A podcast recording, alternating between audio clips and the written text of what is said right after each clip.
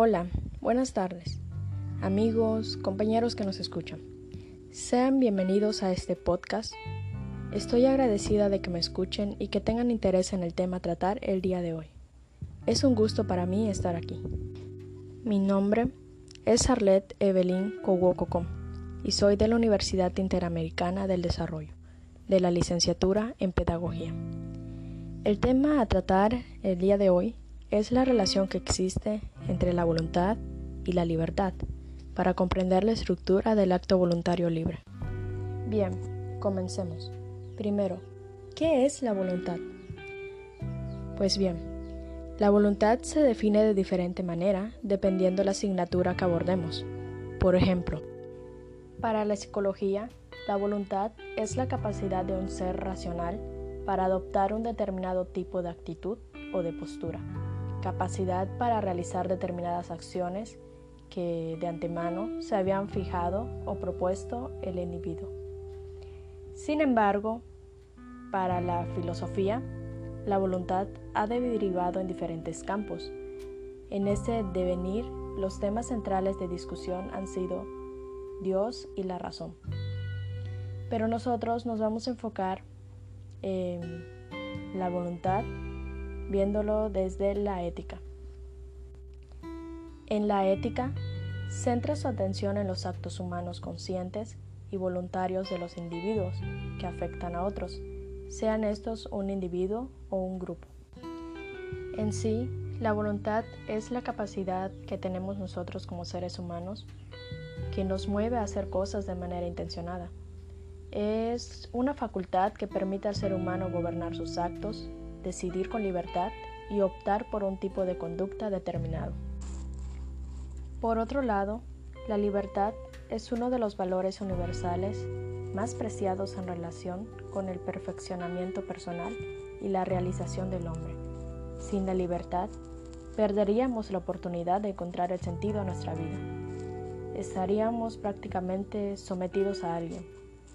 Y de esta forma habría muchos problemas en el mundo, quizás habría más pobreza, eh, habrían más delitos, etc. Por eso la libertad es lo que nos hace ser humanos. Por eso la libertad es la capacidad de actuar según nuestros valores y nuestra voluntad. Es cuando no nos vemos sometidos a alguien, cuando hacemos lo que queremos pero para el bien común va más ligado hacia la sociedad. Y como dije anteriormente, libertad es también el estado o la condición en que se encuentra un individuo que no está en condición de prisionero, coaccionado o sometido a lo que le ordene otra persona. Es libertad, libertad es vivir. Y para ir finalizando, ¿qué es el acto voluntario o el acto libre? Un acto bueno es, según la ética teleológica, el que cumple con su fin, el que alcanza su finalidad, mas el acto superior a todos los demás por estar en manos de las personas es el acto libre. En sí, un acto libre es cuando es propio de uno, que tengo como persona la capacidad de hacer o no hacer lo que me complazca, este, según los parámetros de la sociedad. Se entiende que cada persona tiene la inteligencia sobre sus actos y la voluntad sobre si decide hacerlo o no, teniendo en cuenta los actos buenos y malos. Es estar conscientes y discernir entre hacer lo bueno y lo malo. Aquí juega un papel importante la autodeterminación. Para finalizar, yo creo que estas tres definiciones buscan el bien común de nosotros y de nuestra sociedad. Creo que como seres humanos buscan realizarnos de una manera para bien. Por ejemplo, sin la libertad, nosotros nos veríamos sometidos a alguien. Eh, no tendríamos libre albedrío, seríamos como robots. Yo creo que somos muy privilegiados al tener libertad, voluntad y acto libre pues es lo que nos hace ser humanos y lo que nos da como que el sentido de vivir.